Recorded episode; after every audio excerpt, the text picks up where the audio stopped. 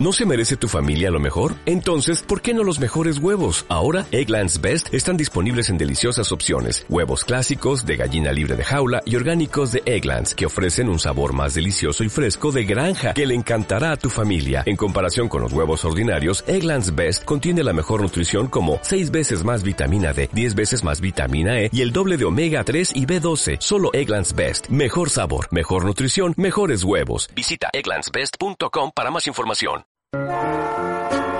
Se acerca. Ya va llegando la vida.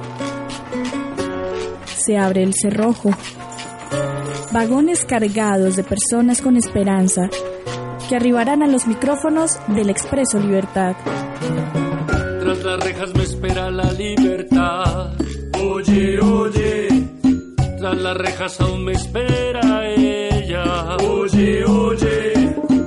martes a las 11 de la mañana, conéctese con el debate, las historias y las realidades de los prisioneros políticos de Colombia y el mundo. Expreso Libertad.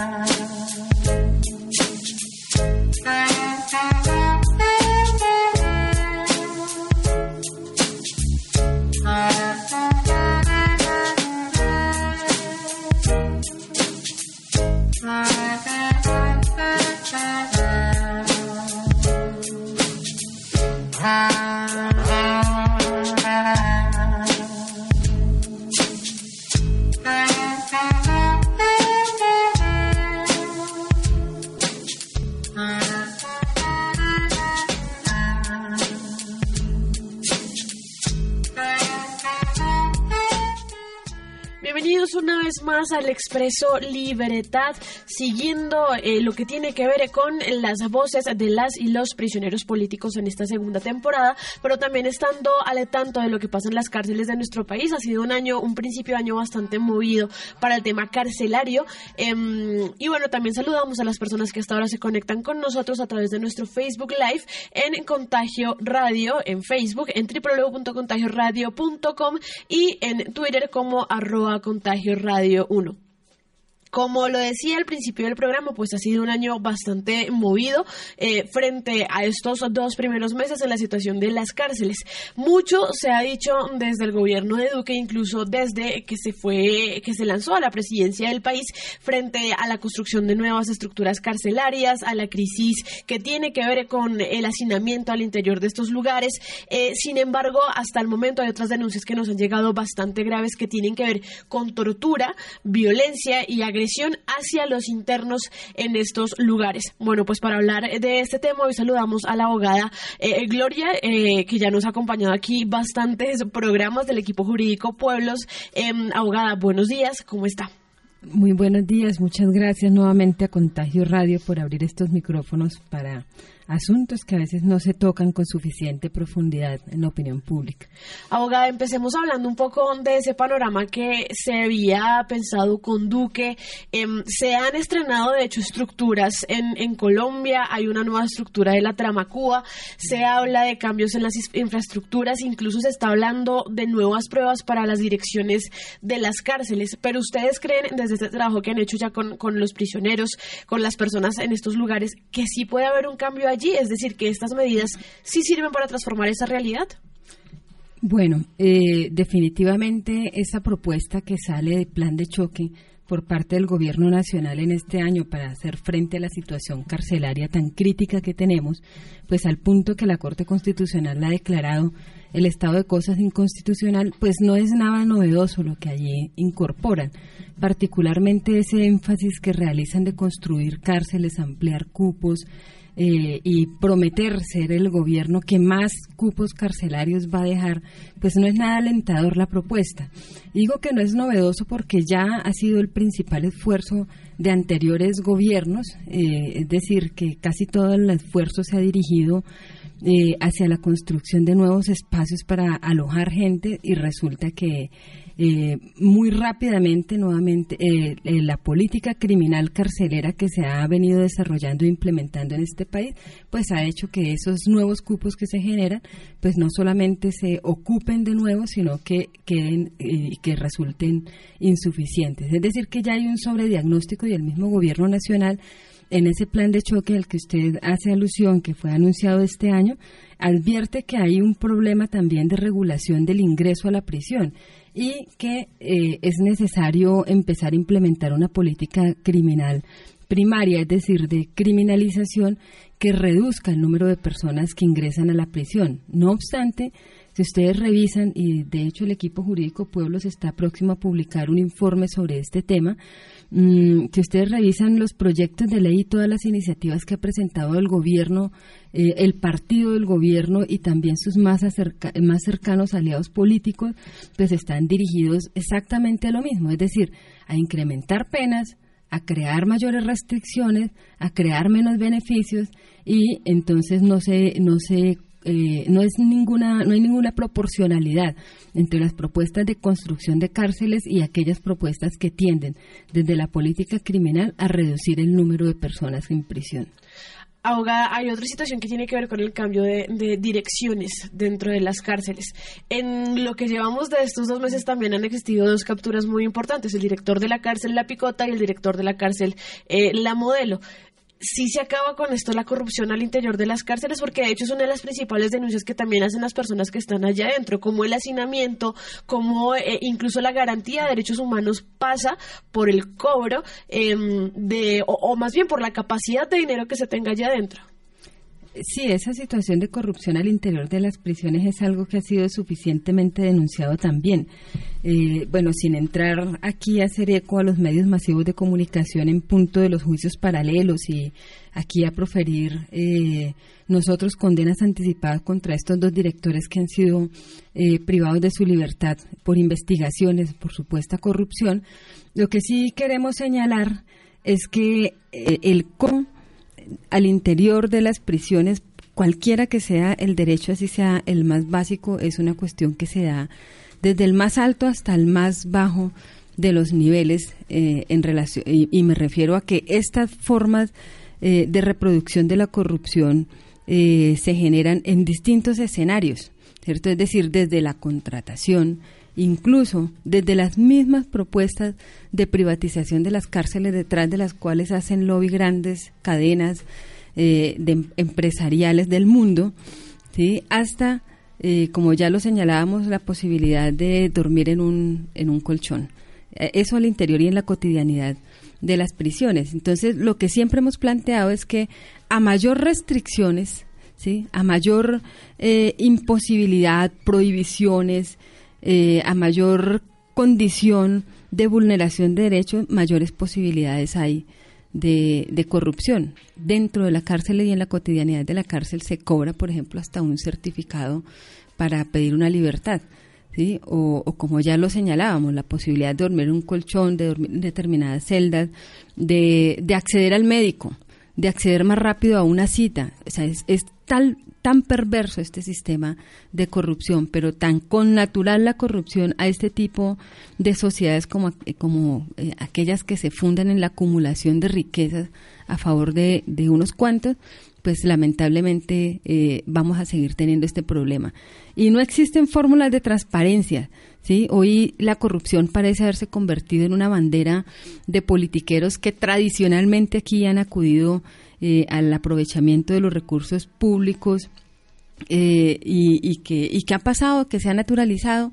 Entonces, esto de la cotidianidad de las cárceles que decíamos es lo que, lo que conocemos, quienes conocemos la realidad de las prisiones, es, eso, hace, eso hace parte de la normalidad eh, intracarcelaria y lamentablemente a pesar de que se venían se vienen haciendo denuncias incluso a riesgo de la vida de muchos presos que se atreven a presentar evidencias al respecto, pues lamentablemente esto ha pasado y ha ocurrido y, y uno teme, por ejemplo, que detenciones o situaciones como las que están ocurriendo es legitimación de las autoridades carcelarias en última instancia vayan dirigidas es en un en un plan de privatización de los establecimientos bajo esa bajo ese falso argumento ese falso dilema de que lo privado no es corrupto Y eso es absolutamente falso, como ya está demostrado en casos como el de Odebrecht. Y lo, como le digo, eh, todas estas empresas y cadenas empresariales que vienen realizándolo hoy por la privatización de las cárceles. Eso es corrupción. Abogada, y hay otro tipo de corrupción que tal vez es el que uno más visualiza que tiene que ver con el abuso de la fuerza eh, por parte de, de, las personas integrantes del IMPEC sobre eh, los reclusos. Eh, y lo digo ya como esa toma de poder sobre la persona que está indefensa y sobre el poder que también se les da a ellos a la hora de ser quienes protegen o quienes por lo menos tienen que asegurar la convivencia, la sana convivencia al interior de estas, de estas instancias. Eh, y lo digo porque hace poco nos llegó una denuncia en donde se hablaba de una fuerte golpiza a internos del patio 2 en la cárcel La Picota, en donde se habían dejado aparte de, tres personas heridas, pues el mismo hecho de la asistencia médica que no se dio. Eh, ¿Qué se sabe sobre este hecho? Sí, eh, bueno, pues lamentablemente ese hecho que usted comente que ocurrió recientemente en La Picota y fue denunciado así por los presos políticos y sociales de distintos patios. Eh, es la cotidianidad también y lamentablemente la tortura y otros tratos crueles, inhumanos y degradantes en las prisiones, pues hace parte de tantas prácticas criminales que se han venido normalizando. Y eso es producto de un enfoque, es decir, eh, eh, existen muchos factores que inciden no solamente en que estas prácticas se cometan con tal regularidad al interior de los establecimientos y que en determinadas ocasiones no sea posible establecer si constituye un abuso de poder, si se excedieron o si realmente corresponde a una política de violación de derechos humanos dentro de las dentro de los establecimientos eh, es, es eh, existen una serie de factores que es importante abordar y tener en cuenta para hacer esas, esas claridades. En nuestro criterio, uno de esos es el, el enfoque eh, alrededor del de, eh, privilegio de la seguridad y eh, lo que implica también una deshumanización y un interés de, de socializar y de personalizar al recluso o la reclusa que ingresa a la prisión. Es decir, la condición humana, según este enfoque, no importa. ¿sí? importa un enfoque de seguridad en el que supuestamente se mantenga el orden y la disciplina desde una perspectiva que por supuesto nosotros no compartimos, es decir, que ni siquiera es compatible con esos estándares mínimos básicos en materia de derechos humanos y particularmente de tratamiento a la población reclusa. Entonces se educa, empezamos por ahí, a, los cuerpos de custodia y vigilancia, en, en esa concepción de enemigo interno que también incide en otros escenarios de la vida política y pública en, Colombia. Eh, y en última instancia, eh, entonces se le forma no en contribuir en el desarrollo en un tratamiento penitenciario humano, que resocialice, que reincorpore o que prepare para la vida en libertad a los distintos sectores de la población reclusa, sino en confrontar con ellas y ellos y en, en restringir. Es decir, que el enfoque del fin de la pena del castigo es el único que está siendo predominante en este momento. Y mientras eso no cambie, mientras no cambie la visión, la lupa a través de las cuales se generan políticas, es imposible plantearse en posibilidades de prevención y una sanción adecuada de la tortura. ¿Qué pasa con estos casos? Pues, aparte de la denuncia, muy pocas veces eh, ocurre una investigación seria, exhaustiva, eh, y ya no podríamos decir siquiera como, como en, en, algunos otros escenarios planteamos, hace falta un muerto para que, para que le pongan cuidado a esta situación, porque ni siquiera, ni siquiera cuando existen personas que han perdido su vida dentro de la prisión, amerita de parte de las autoridades de control o las autoridades de investigación criminal esta eh, una, una exhaustiva indagación al respecto.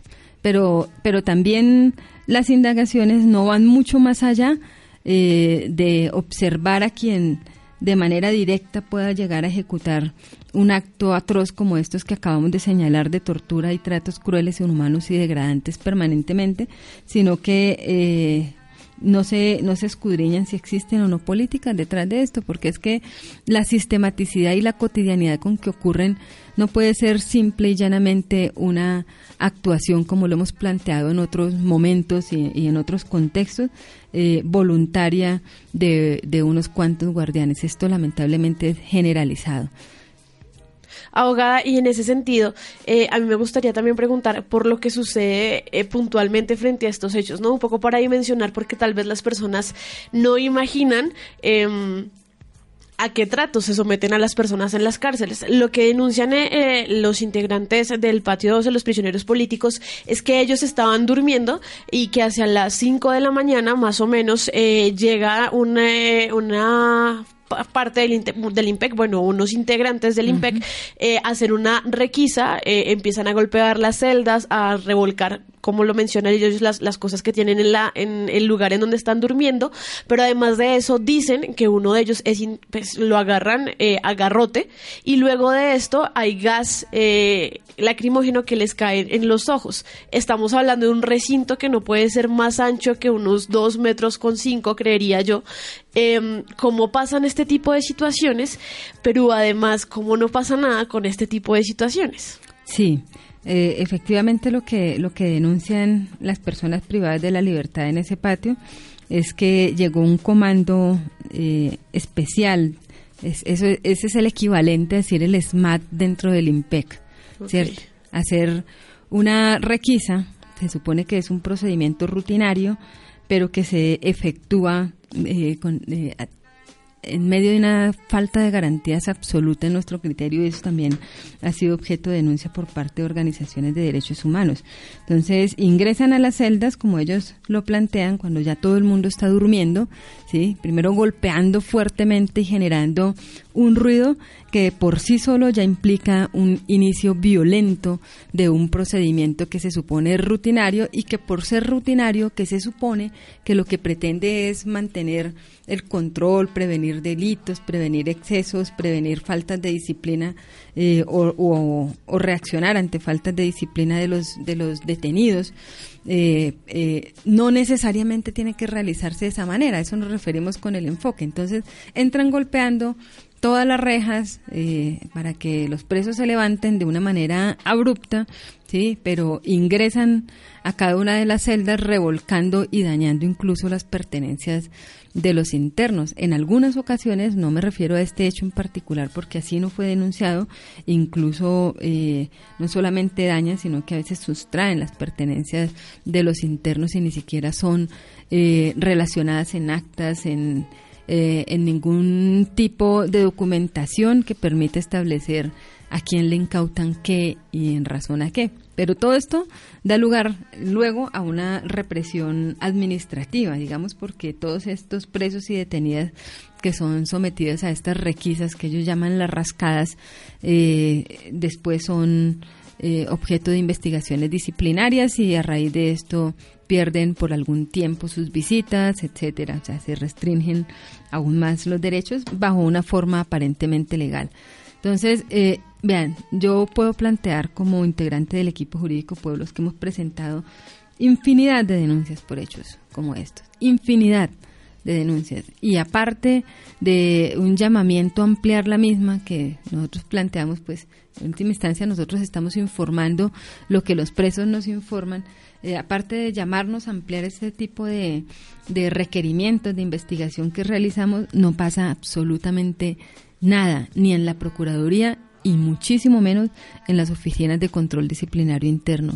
A pesar de que es fácilmente identificable el personal de guardia que ingresa en estos operativos, eh, a que se supone que existen unos requisitos y unos protocolos claros y establecidos y que esos protocolos impiden, por ejemplo, el ataque y la vulneración de la dignidad humana o de la integridad personal de los internos, como fue denunciado en este caso por los reclusos de la picota que efectúan este comunicado público al que usted hace referencia. Es decir, a ningún guardia, salvo en situaciones excepcionales, le está permitido ir a golpear a un interno, ¿sí?, eh, y eso es lo que pasa acá, además de cogerlo a bolillo, de cogerlo a golpes, ¿sí? Eh, pero adicionalmente, y más grave aún, es que además del personal de guardia, esto se extiende incluso un tratamiento inhumano al personal médico que se niega a atender o atiende de una manera despectiva y discriminatoria a la población reclusa. ¿Por qué? Porque en última instancia el enfoque del castigo. Entre más castiga, entre más restrinja, eh, mayor sufrimiento y pareciera eh, en este perverso sistema eso significar un gran avance en términos de la educación o el tratamiento que debe brindarse a una persona que se supone se pone incurre en un en una conducta delictiva.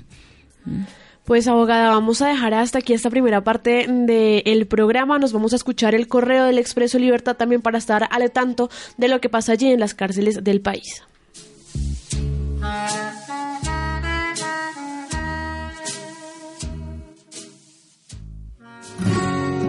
Las buenas nuevas, la actualidad y las noticias en el correo del Expreso.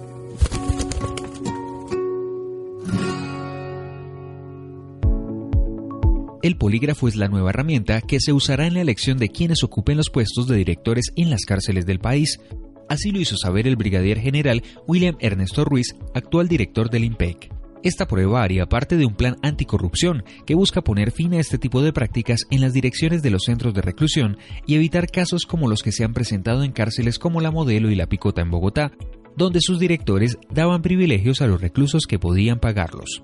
De acuerdo con las denuncias de algunos prisioneros, existían celdas con televisor, nevera, cama y portátiles, pagadas con exorbitantes sumas de dinero, mientras que la población que no puede hacerlo se ve obligada a vivir en hacinamiento denuncian irregularidades en la muerte de una reclusa en la cárcel El Buen Pastor. De acuerdo con Juan Carlos Ortiz, funcionarios del IMPEC le dieron a conocer a través de una notificación que su hija María Fernanda había sido encontrada sin vida al interior de una celda y que su muerte obedeció a un suicidio. Sin embargo, Ortiz aseguró que le resulta difícil creer que su hija se hubiese quitado la vida, pues estaba a pocas semanas de recuperar su libertad y reencontrarse con su hija de 8 años. Además, pocos días antes del hecho, Ortiz había visitado a María Fernanda, que también le manifestó su emoción por comenzar una nueva vida.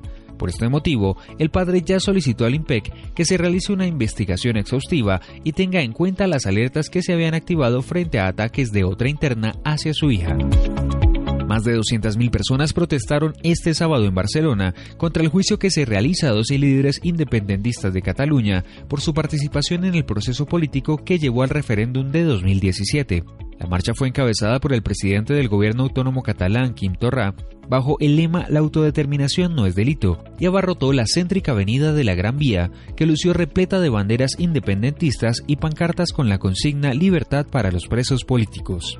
La Guardia Urbana cifró la multitudinaria movilización en 200.000 personas. Entre tanto, las organizaciones convocantes aseguraron que la presencia de manifestantes superó el medio millón.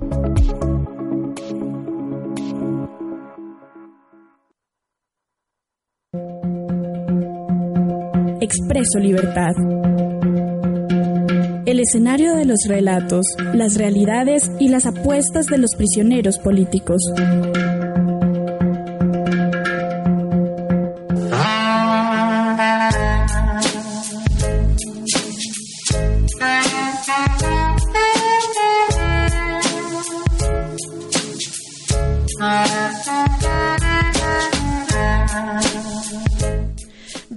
Con la última parte del expreso Libertad, acompañados de la abogada Gloria Silva del equipo jurídico Pueblos, hablando de lo que ha sido el seguimiento a las denuncias que hacen los prisioneros políticos, pero también los internos en las cárceles frente a los abusos por parte de la Guardia del IMPEC y bueno, lo que viene sucediendo con la última denuncia que recibimos de este mes. Abogada, finalmente... Eh, puede parecer de hecho que hay poco que se pueda hacer frente a estos abusos de poder.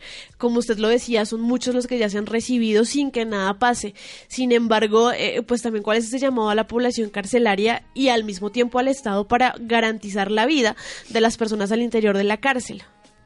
Bien, eh, pues lo que nosotros hemos venido planteándole a las a la población reclusa es, bueno, lo primero es no naturalicen esto, ¿sí? No, no, no asuman que es normal eh, una exacerbación tal de las relaciones de dominación y relaciones de poder y de sometimiento al interior de las prisiones que todo termine siendo aceptado.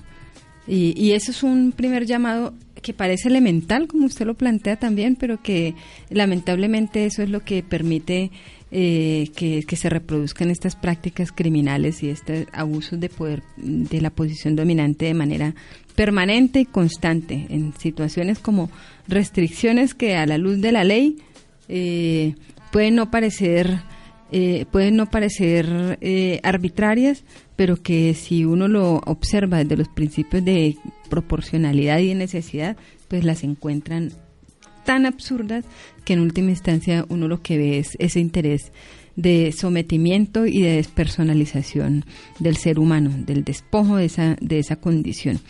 Eh, eso es lo primero. Y segundo, al Estado colombiano también lo hemos planteado, es, es la necesidad de revisar cuáles son los factores, incluso aquellos factores que tienen apariencia de legalidad, que están generando una posibilidad eh, de, primero de corrupción, como usted lo plantea, de, del jugar con los derechos, que eso por sí, por sí solo ya es perverso, pero segundo, de normalización de la tortura y otros tratos crueles, inhumanos y degradantes contra la población reclusa y sus familiares, además que nada tienen que ver con, con, la situación por la cual ingresa su familiar a la prisión, pero que en última instancia está viviendo una parte eh, terrible de esta, de esta situación de, de inhumanidad que se vive en las prisiones.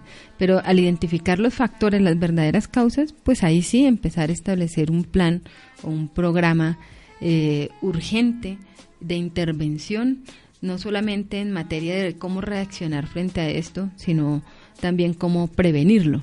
Pero es toda la institucionalidad la que requiere estar involucrada en este asunto, de, eh, del pensarse los enfoques, del pensarse en qué consistirían esas líneas, esas políticas, esos programas, esa estrategia de intervención de superación de las violaciones, de la tortura y otros tratos crueles, inhumanos y degradantes. Pero por ahora puede iniciar en cumplimiento de esos, ratificando, por ejemplo, eh, el protocolo facultativo de la Convención contra la tortura, la cual suscribe, pero que inexplicablemente ninguno de los gobiernos ¿sí? que uno se predica mejor que otro. Eh, aquí ha habido como una competencia de legitimidad frente a gobiernos que en última instancia y frente a los intereses populares no han avanzado en absolutamente nada, ni siquiera en temas de democratización. Eh, pero que ninguno de ellos o todos han sido coincidentes en que se han negado a suscribir ese protocolo facultativo que podría ser una herramienta importante de prevención o por lo menos de disuasión y de intervención frente a estas prácticas atroces que tiene que vivir la población reclusa a diario. Abogada, pues muchísimas gracias por estar una vez más en los micrófonos del Expreso Libertad. Bueno, gracias a ustedes. Hasta luego. También le agradecemos a las personas que se conectaron con nosotros a través de nuestro Facebook Live y en Twitter. Eh, y por supuesto, también le damos las gracias al Ayuntamiento de Vitoria, a la Corporación Solidaridad Jurídica, a Munduad y a la Comisión de Justicia y Paz por hacer posible este escenario. Les recordamos que nos encontramos próximamente con otro programa del Expreso Libertad para hablar sobre la situación de las y los prisioneros políticos y el movimiento carcelario en Colombia.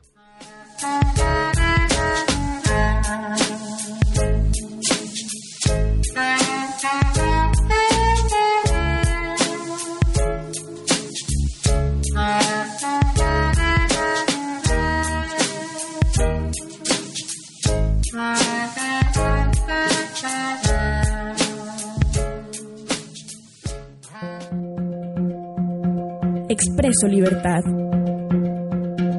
El escenario de los relatos, las realidades y las apuestas de los prisioneros políticos.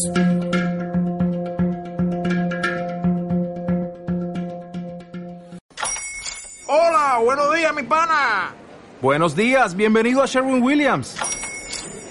¡Ey! ¿Qué onda, compadre?